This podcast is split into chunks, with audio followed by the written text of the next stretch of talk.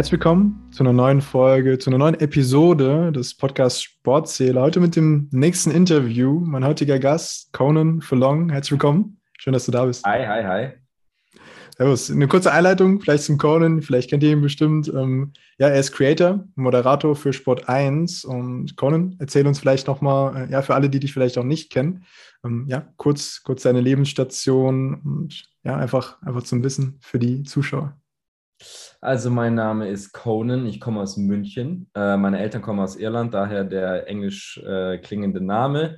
Äh, wir sprechen zu Hause auch Englisch, also ich bin zweisprachig aufgewachsen. Und ähm, von Anfang an eigentlich, sobald ich laufen konnte, so klischeemäßig habe ich gekickt, also Fußball gespielt. Und das hat mich eigentlich die ganze Zeit mitbegleitet durch, durch die Schule, dann durchs Abi. Ich war immer so ein bisschen der Fußball-Nerd, der nicht so viel auf Partys war, sondern eher im Training dreimal die Woche, eineinhalb Stunden gefahren und solche Sachen. Und dann habe ich angefangen zu studieren, Sportwissenschaften, quasi passenderweise, weil es mit dem Profifußball dann doch nicht so gereicht hat. Und in, dem, in der Zeit habe ich dann ähm, die Sportmedien für mich so richtig entdeckt, also quasi auf der schaffenden Seite durch einen ähm, coolen Professor. Und das habe ich dann weiterverfolgt über verschiedene Praktika, erst ähm, bei so kleinen Zeitungen und auch beim Verein ein bisschen mitgearbeitet und so. Aber der erste große Schritt kam für mich, als ich Praktikum bei Sport 1 gemacht habe. Und da bin ich bis heute geblieben. Das ist jetzt also schon äh, ein paar Jahre her, vier Jahre oder so. Dann habe ich ein Volontariat gemacht, da dazwischen mein Master auch und bin jetzt festangestellt bei Sport 1 als, wie du gesagt hast, Moderator, Creator und beschäftige mich, äh, wie mein Herz es begehrt, nur mit Fußball. Cool, cool. Du, das ist echt cool, was du ähm, ja, für eine Geschichte hast, weil ich da echt sehr, sehr viele Parallelen auch zu mir sehe. Wir haben eben schon am Anfang kurz gesprochen, ähm, dass du ja ebenfalls auch Sportwissenschaft studiert hast. Ich studiere es noch. Und ja, auch ich mich auch für Sportmedien auch sehr interessiere. Deswegen finde ich es nochmal cooler, hier mit dir quatschen zu können, auch über, über diese Themen. Hattest du schon immer eine Affinität oder auch Liebe zum Journalismus oder zu den Sportmedien oder hat sich auch erst mit der Zeit im Studium oder so auch entwickelt? Also tatsächlich, also ich meine, so eine Grundaffinität logisch, weil man eh die ganze Zeit mhm. schaut und jeder, jeder Kiddo hat dann irgendwann mal vom Fernseher mitkommentiert. Mhm. Das habe ich mhm. auch gemacht, aber so richtig ähm, wollte ich eigentlich erst so in die Trainerrichtung, weil ich möglichst nah am Sport bleiben wollte, wenn ich ihn quasi nicht selbst professionell ausüben konnte, dürfte. Mhm. Ähm, aber wie ich gesagt habe, irgendwie hat es mich dann gecatcht in so einem Seminar in der Uni, ganz einfach zufällig. Und da bin ich dran geblieben und dann hat sich das verselbstständigt. Also ich habe gemerkt, okay, da geht was, auch mit meiner Sprache, dass ich die beiden Sprachen beherrsche und sowas. Ja. Ja. Und ähm, vor allem habe ich gemerkt, obwohl ich in Deutsch in der Schule echt maximal durchschnittlich war, mhm. habe ich gemerkt, dass ich sehr gerne schreibe und, und Geschichten erzähle und dass ich anscheinend, ich meine, das kann man ja selbst immer nicht so ganz beurteilen, aber mhm. die Leute schon auch berühren kann mit meinen Worten. Und das hat mich dann einfach ja, erfüllt tatsächlich. Also bis heute schreibe ich liebend gerne, auch wenn ich jetzt mehr in die Kamera rede, aber irgendwo ist es auch das Gleiche. Genau. Also mhm. es hat sich dann schon eher entwickelt. Cool, cool. Ja, sehr, sehr spannend, weil mich diese Themen, die du, die du ansprichst, auch äh, diese Entwicklung, die man, die man selbst immer so, so geht, auch echt interessieren und auch das Thema Fußball uns, uns vor allem auch verbindet und viele, viele Menschen auch da draußen auch. Ich weiß und viele wissen, dass du Liverpool-Fan bist. Ähm, you never walk alone. Vielleicht sagt das äh, vielen, vielen Menschen auch was. Ähm, was für eine Bedeutung hat, hat dieses Lied und diese Worte auch für dich generell? Tatsächlich eine richtig große. Ähm, das ist jetzt, manche Leute würden vielleicht sagen cringe, aber tatsächlich, ähm, also ich habe zwei Tätowierungen, eine mhm. äh, in Bezug auf meine äh, irische Herkunft und das mhm. andere ähm, hat schon ein paar Elemente auch aus, dem, aus der Liverpool-Geschichte, aus dem Liverpool-Logo. Also klar bin ich Fan, aber dieses Tattoo ist weniger dafür da, um jetzt meine, mein Fan-Dasein zu definieren, sondern ähm, vor allem, weil ich mich sehr krass mit den wie soll ich sagen, mit den Gefühlen, die Liverpool irgendwie in der Welt symbolisieren, ver, äh, verbunden fühle. Also dieses You'll Never Walk Alone, was du ansprichst, das hat mich zum mhm. Beispiel, ich hab, jeder hat mal so Phasen, wo es nicht so läuft, auch ähm, persönlich und emotional. Und da hatte ich eben so eine Phase.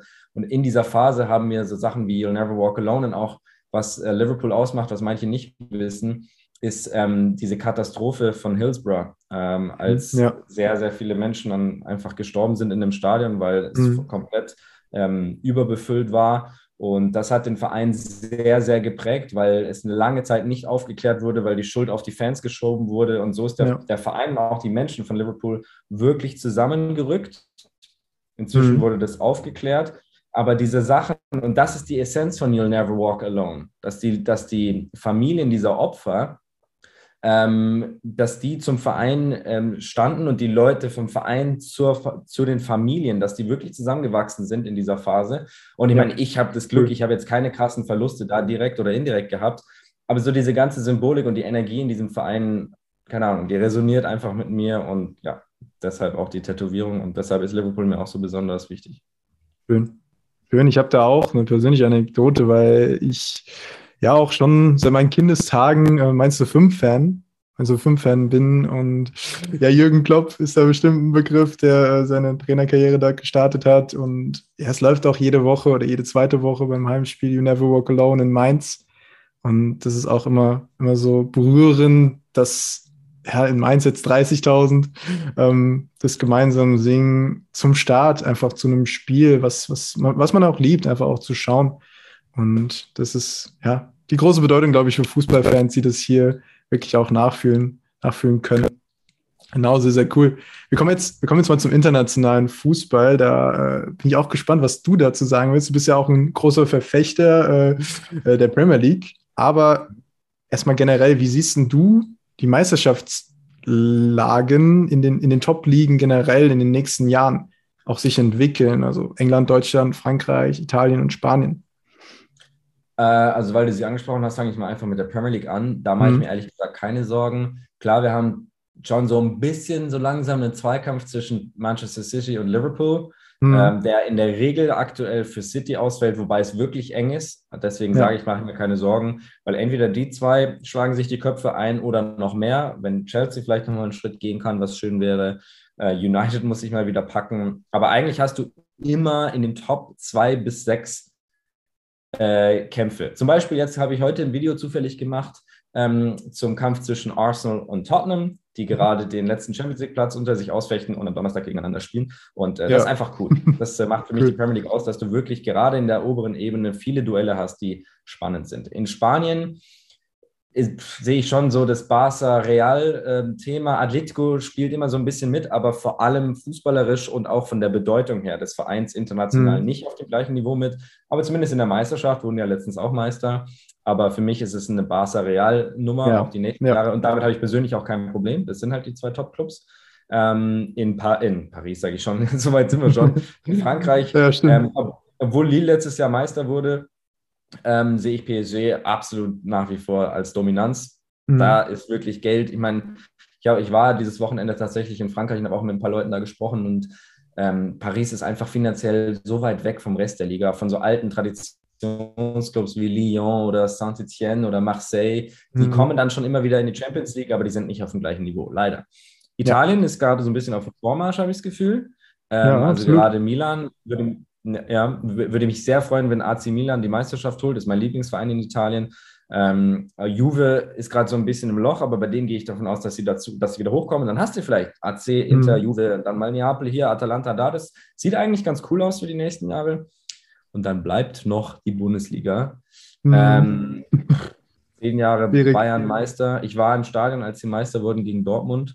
Ja. Und ähm, war echt enttäuscht von der Stimmung. Ich meine, ich bin Münchner, ich bin schon zehn Milliarden Mal da ins Stadion gegangen und ich kenne das. Das ist einfach so. Ja. Wenn die Bayern gekitzelt werden, sind auch die Fans geil drauf, aber sie werden halt nicht so oft gekitzelt, auch dieses Jahr nicht. Ähm, und ich hoffe einfach, dass der BVB, der ja echt für seine Verhältnisse einen guten Transfersommer bisher hinlegt, oder Frühsommer, ähm, mhm. dass der ja. unter Marco Rose nochmal den nächsten Schritt gehen kann, weil wir brauchen in der Bundesliga diese Konkurrenz. Ähm, weil das ist der einzige Weg, da wirklich oben dran zu bleiben, wenn man schon nicht äh, 50 plus, ein, plus 1 auflösen will. Ja, sehr, sehr wichtige Punkte auch angesprochen. Bin echt gespannt, wie sich das Ganze auch entwickelt in den, in den verschiedenen Top-Ligen. Wir gehen mal kurz raus aus den Top-Ligen, aber du, du warst ja schon sehr, sehr oft auch unterwegs, bestimmt auch in vielen Stadien. Mich interessiert da, was und wo war dein Geisterstadionbesuch? Wir nehmen jetzt mal die Anfield Road hier in dem Fall raus. okay. Also ich würde da instinktiv zwei Sachen nennen. Das mhm. erste Champions League Finale 2018, Liverpool gegen Real Madrid in Kiew. Da oh ja. habe ich, äh, ja, da ich eine geisteskranke, sorry, dass ich das so sage, Odyssee hingelegt mit ähm, mit, also Hinfahrt mit Zug nach Wien und dann Flügen nach Ankara, dann nach Istanbul und dann nach Kiew.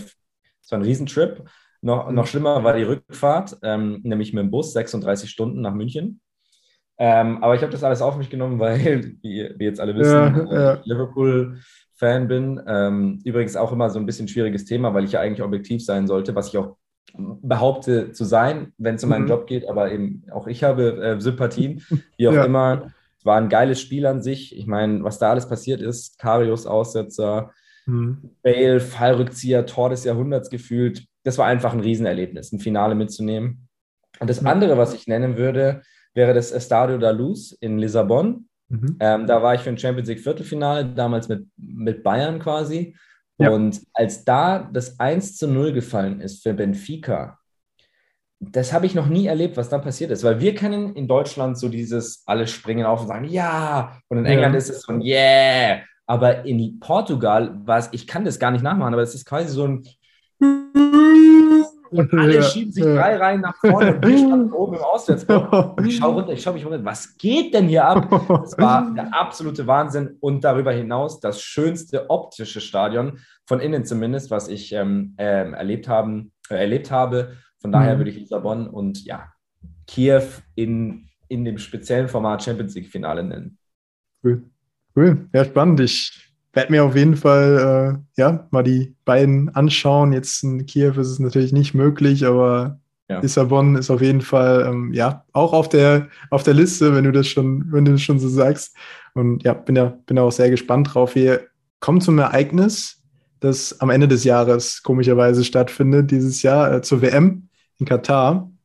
Und zwar habe ich mich auch gefragt, für, du arbeitest ja für Sport 1. Wie kritisch wird denn wird denn die Berichterstattung zur WM bei Sport 1 auch sein? Kann man, kann man da im großen Maße auch vielleicht Kritik äußern oder ist man da als einer der größten Sportmediengruppen irgendwie auch verpflichtet, eine, eine Euphorie vielleicht auch für die WM dann halt zu schaffen, um die deutschen Fans im Sinne dann auch dafür zu begeistern? Ja, das ist ein sehr, sehr, eine sehr interessante Frage, ähm, die ich versuche zu beantworten, aber es gab jetzt noch mhm. nicht so die große Redaktionssitzung, so gehen wir mit Katar um. Die gab es ja. noch nicht, vielleicht gibt es ja. noch nie, weiß ich nicht. Mhm. Also, was auf jeden Fall stimmt, da kann ich ja absolut ähm, transparent sein. Natürlich wollen wir als Haus, und das gilt für alle oder nahezu alle Medien, ich nehme jetzt mal sowas wie Elf Freunde raus, ja, das ist mhm. ein spezieller Punkt, aber so von den Mainstream-Medien, dazu zähle ich Sport 1, sind wir natürlich darauf angewiesen, da eine gewisse, einen gewissen Zug drauf zu bekommen. Ja, wir brauchen ja, einfach ja. die Leute. Das ist eine WM, das ist das größte Fußballereignis, vielleicht das größte Sportereignis der Welt, ja, neben Olympia. Und ähm, da brauchen wir, da brauchen wir eine Euphorie. In unserem Land, international am besten. Das ist klar. Ähm, mhm. So, von daher wird Sport 1 natürlich über die WM berichten und zwar in jedem Detail, gerade zur deutschen Mannschaft, die hoffentlich weiterkommt als bei der letzten, weil dann haben wir auch mehr davon. Also ich rede jetzt ich rede jetzt pur journalistisch, ja. Das ja, ist jetzt natürlich ja. nicht Fanseele reflektieren unbedingt, aber jetzt erstmal der, dieser Teil. Ähm, mhm. Und das werden wir auf jeden Fall machen, gerade was den Sport angeht. Ja, also die Geschichten, die der Sport schreibt, die Persönlichkeiten, das wird alles da reinkommen. So. Ja. Und dann gibt es halt den Teil mit Katar. Mhm. Als Ausrichter politisch gesehen, ähm, wir haben ja alle mitbekommen, was da teilweise abging mit äh, Menschenrechtsverletzungen, die Arbeiter, die Bedingungen und so weiter. Ja. Und das äh, wird bei uns gehe ich von aus, auch wenn ich jetzt kein, ich, wär, ich bin kein DFB-Reporter, das heißt, ich werde nicht vor Ort sein, aber ich kenne die Kollegen mhm. und ich halte die für Kollegen für sehr seriös und, ähm, wie soll ich sagen, auch, auch das ganze Spektrum abbildend. Ja. So, die werden also mit der gesunden ähm, Essenz an Kritik und Skepsis auch an das Ganze herantreten. Nur muss man auch eines verstehen, wir sind halt dann irgendwo einfach auch ein Sportberichterstatter, der da, wo es passt, Kritik anwenden wird, der jetzt aber nicht bei jedem Spielbericht hingehen wird. Beim Spiel heute äh, Deutschland gegen Schlag mich tot, Senegal oder so, in Katar, was absolut scheiße ist, so das wirst du jetzt nicht in jedem Spielbericht lesen, weil es da auch nicht seinen Platz hat, sondern es wird kritische Kommentare geben, bestimmt. Es wird kritische ähm, Reportagen geben, bestimmt. Ja. Aber es wird nicht alles die ganze Zeit ähm, vermischt werden. Das finde ich persönlich auch richtig so, ähm, ja.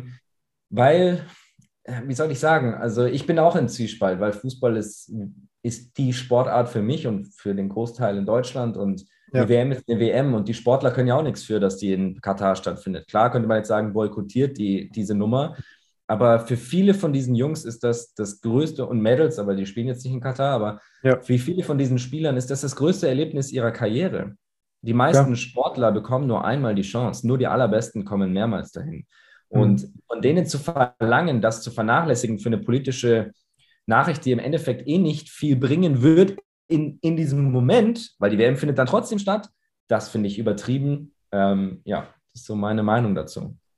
Ja, spannend. Ich glaube, das ist immer eine individuelle Herangehensweise. Und wie du auch sagst, auf der einen Seite Sport, auf der anderen Seite Politik. Und da gibt es echt zwar Sachen, die beiden Parteien auch helfen. Natürlich äh, Subventionen, Unterstützung für den Sport.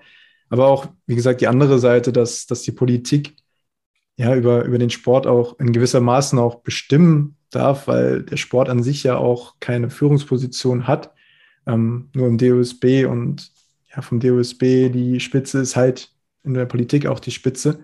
Und ja, ja das, das so zu sehen, dass da verschiedene, verschiedene Zusammenhänge sind, ist, ist glaube ich, schwierig, aber ich bin gespannt, wie der Fußball sein wird. Ich glaube, darauf sollte man dann auch im Endeffekt den Fokus legen, vor allem natürlich auch als äh, Medien, Mediengruppe, als Journalist, im Endeffekt die, den Fußball an sich zu beschreiben. Und ja, natürlich auch die Menschen mitzunehmen, das Drumherum, das ist auch die Aufgabe, aber im Endeffekt ist es the game am Ende, was das Wichtigste ist, die Resultate und darauf vielleicht den Fokus zu legen mit dem Hintergedanken. Ähm, ja, da ist es eigentlich nicht richtig, aber ja, wir, wir gucken nur auf das. Ja, also ich glaube nicht, dass wir nur darauf gucken werden. Ich glaube schon, dass wir mhm. auch auf das Drumherum schauen werden. Aber es ja. ist halt nicht, es wird halt, es ist ein wichtiges Nebenthema, aber es ist nicht das Hauptthema. Und was ich auch sagen will, mhm. wovon alle ausgehen können, ist, dass auch bei uns das sehr kritisch gesehen wird, dass es überhaupt in Katar stattfindet. Ich war jetzt quasi schon an dem Punkt, okay, es findet da statt, was sollen wir jetzt machen? Ja, Aber genau. ja. dass die Vergabe überhaupt nach Katar ein Witz ist. Also ich habe mit einem unserer Reporter gesprochen, der meinte, ich habe die Zahlen jetzt nicht gegengecheckt, aber dass Katar kleiner ist als Hessen oder so in der, in der mhm. Größenordnung und da neun Stadien stehen werden, das ist doch, das ist Hanebüchen, da brauchen wir nicht drüber diskutieren, das ja. ist Wahnsinn. Aber das lässt sich halt jetzt wirklich nicht mehr ändern. Und wie man damit umgeht, ähm, das ist eben dann die Kunst, eine gute Mischung zu finden, zu zeigen, wir, wir sind da kritisch und es sollten sich Sachen bessern. Gleichzeitig ist halt der Hauptauftrag hier über eine mhm. WM zu berichten. Genau. Und zur Berichterstattung generell, wir kommen, wir kommen nochmal zu deinem täglichen Beruf, auf zurück, Beruf auch zurück. Ich, ich persönlich mache keine YouTube-Videos, ähm, aber stand auch schon öfters vor der Kamera, Instagram etc. Hier die Frage, wie wichtig sind dir denn persönlich Klicks und auch Likes? Weil man macht ja manchmal auch seine Gefühlslage, glaube ich, vor allem am Anfang davon abhängig, wie die Performance ist oder wie die Kommentare auch ausfallen. Oder ja, wie konntest du das vielleicht auch mit der Zeit auch schon für dich lösen oder ein bisschen abprallen auch von dir? Meinst du für mich persönlich oder für mich als berufliche Person, wenn du den oh. Unterschied verstehst? Also ja, gerne, gerne beide Seiten. Meine ist, ja, okay. Also, als, ähm, das ist jetzt ein bisschen Definitionssache. Ähm, du hast mich ja vorhin mhm. auch als Creator vorgestellt, was stimmt, mhm. oder keine Ahnung, ist ein breiter Begriff. Ich würde mich jetzt mal dazu zählen. Nicht als Influencer, aber als Creator, weil ich ja, ja. egal für wie viele Leute, selbst für drei Leute würde ich dann was kreieren, ja. Mhm. Ähm, ja.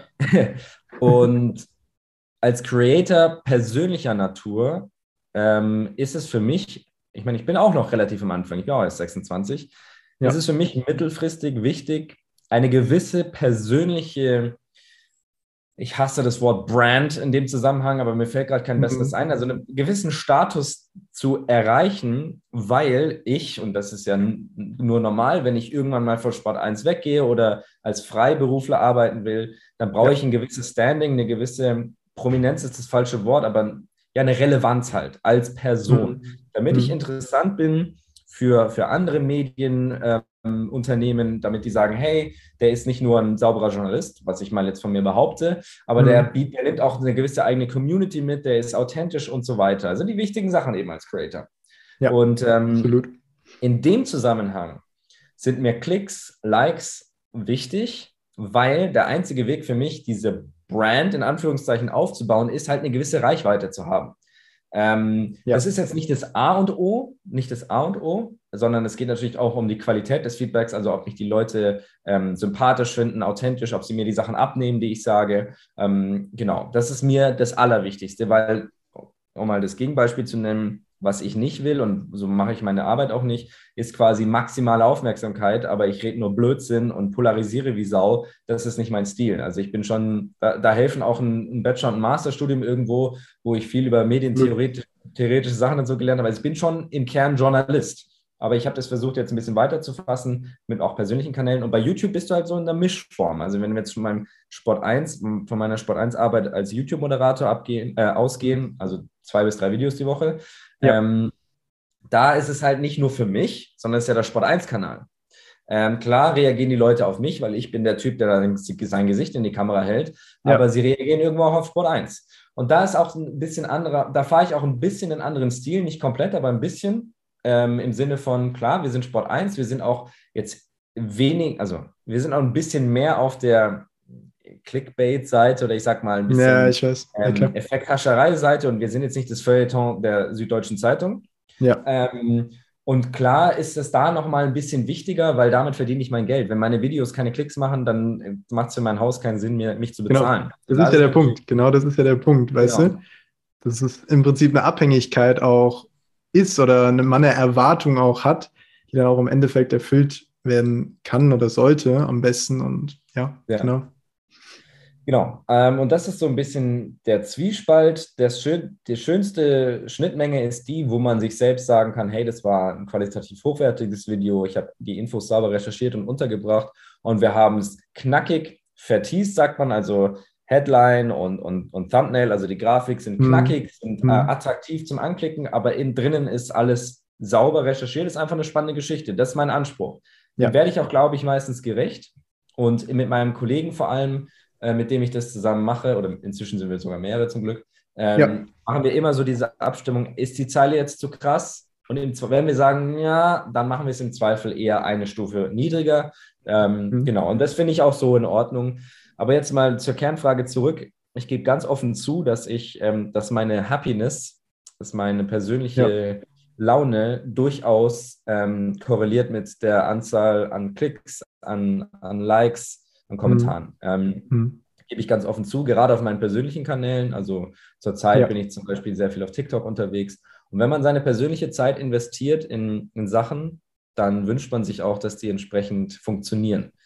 Ich kann mich wirklich nicht beklagen, ja. Aber äh, trotzdem ist er typisch Mensch. Man will immer eine Stufe höher als das, was man gerade hat. Und da mhm. nehme ich mich nicht raus. Da bin, das, das merkt auch meine Freundin, äh, wenn ich mit so, einer, mit so einer Fresse quasi nach Hause komme. Ah ja, ja. läuft wieder nicht. Und so, ja, hm. so, das muss ich dann auch offen zugeben. Aber ja. ich ähm, inzwischen kann ich mich deutlich leichter davon lösen.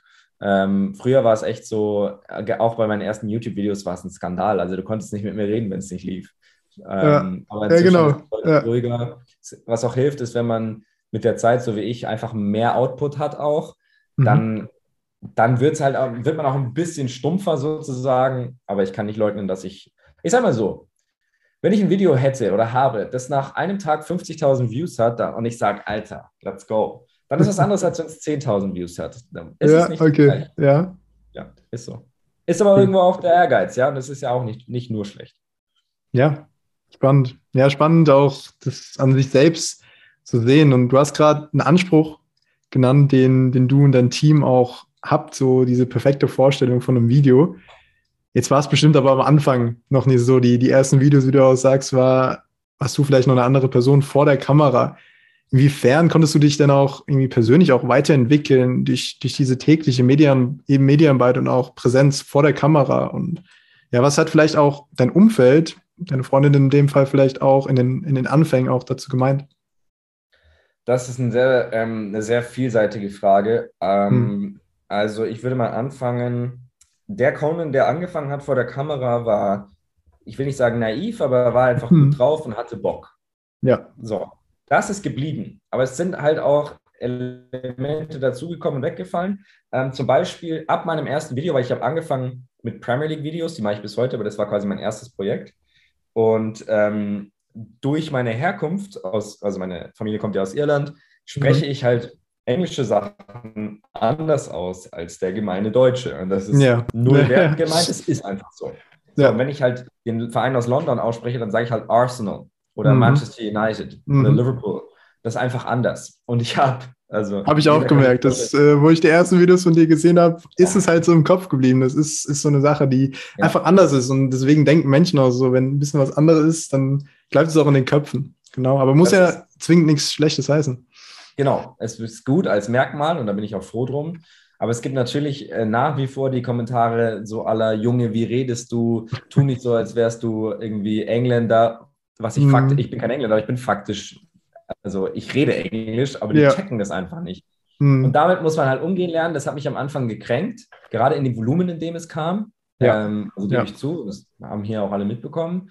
Aber ich habe mich davon nicht unterkriegen lassen, weil meine Grundeinstellung halt auch, oder weil ich wusste, das Internet ist jetzt wirklich nicht das Moral, also nicht immer das Moral, der moralische Maßstab, an dem man seinen Alltag ausrichten sollte. Ja? Mhm, absolut. Ähm, von daher einfach weitergemacht. Das, ich habe auch, war auch sehr viel selbst dann in den Kommentaren unterwegs und das hat sich mit der Zeit gelegt. Plus es kam auch die mhm. Gegenreaktion aus der Community, was sehr cool ist, die gesagt haben, hey, der macht eine coole Sache und ähm, das ist halt so, fangt mal an, ein bisschen tolerant zu sein. So, ja. das war der ja. erste Teil. Ähm, das war schon mal eine Entwicklung zu lernen, okay, es ist nicht alles super. Ähm, ja. Vor was, was ja. in deinem Studio passiert und da draußen sind zwei verschiedene Sachen.